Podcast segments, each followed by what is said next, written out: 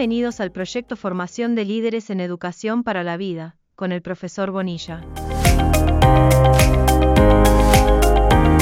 Buenos días para todos y para todas.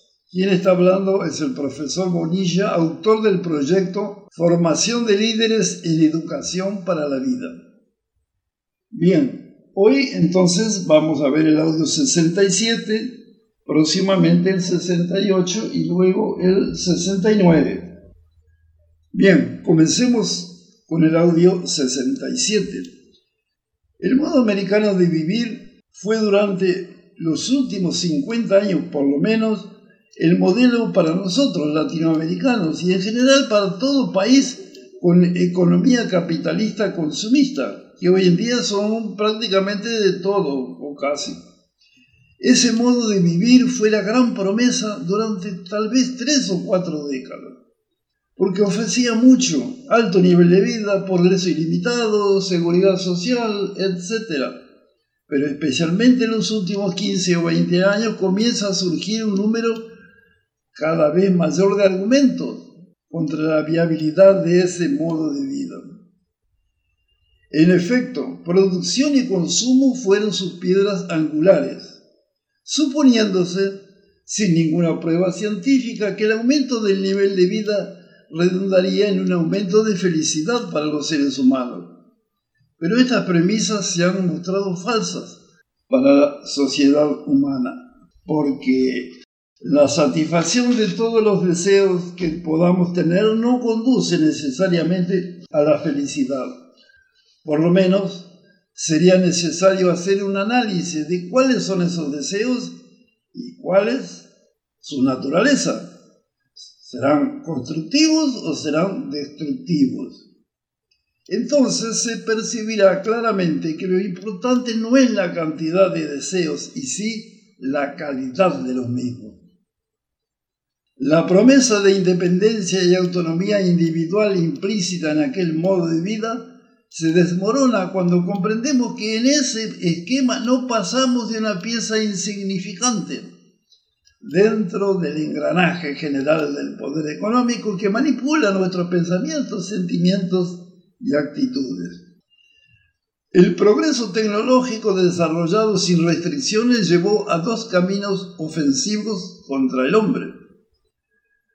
Una, el riesgo de catástrofe inmediata por causa de una guerra nuclear.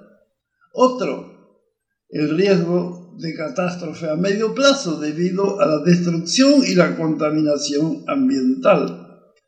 Para los países subdesarrollados, además, quedó bien claro que el modelo americano de vida, siendo bueno económicamente para las potencias más ricas, no funciona para aquellos, para nosotros. Inclusive el foso entre los países pobres y los ricos continúa aumentando en lugar de disminuir. Según Fromm, el fracaso de la gran promesa del modo americano de vivir se debió a la insostenibilidad de sus dos principales premisas psicológicas.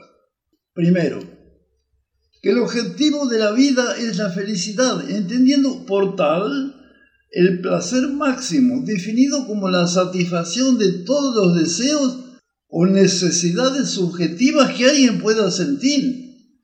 Eso se denomina hedonismo radical. Es bien sabido que las clases ricas en todas las épocas históricas han practicado ese hedonismo radical, lo que acabó causando la destrucción de las respectivas culturas, desde la Babilonia, del Egipto y, el Imperio Romano. Solo que ahora el poder económico pretende llevar este hedonismo a las masas, por lo menos aquellas con cierta capacidad de compra de productos industriales cada vez más superfluos o hasta absurdos.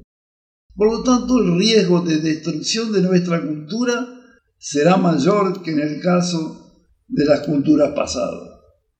Es claro que la destrucción de una cultura, cualquiera que sea, no es deseable, porque el tiempo necesario para el desarrollo de una nueva se viviría por siglos y en nuestro estado actual sería impensable volver a una semi-barbarie para después pasar a una civilización supuestamente mejor.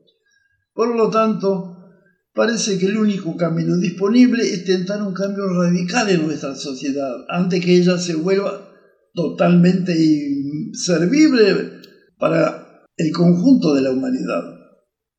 El hecho de que la mayoría de las personas en el mundo desarrollado y minorías significativas de las naciones subdesarrolladas, y eso debe incluir un total de cerca de mil millones de personas, tengan una vida muy cómoda y fácil, pero los otros 7 mil millones tienen muchos problemas.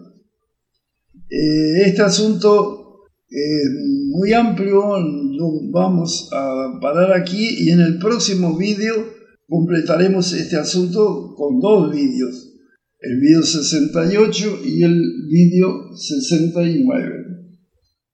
Gracias a todos por su participación y les deseo muy buenos días a todos, a todas, y vamos a continuar luchando juntos para encontrar caminos para poder desarrollar en algún momento una sociedad más feliz que esta que estamos teniendo ahora, que nos da algunas alegrías, pero también tomada como conjunto nos da mucha tristeza.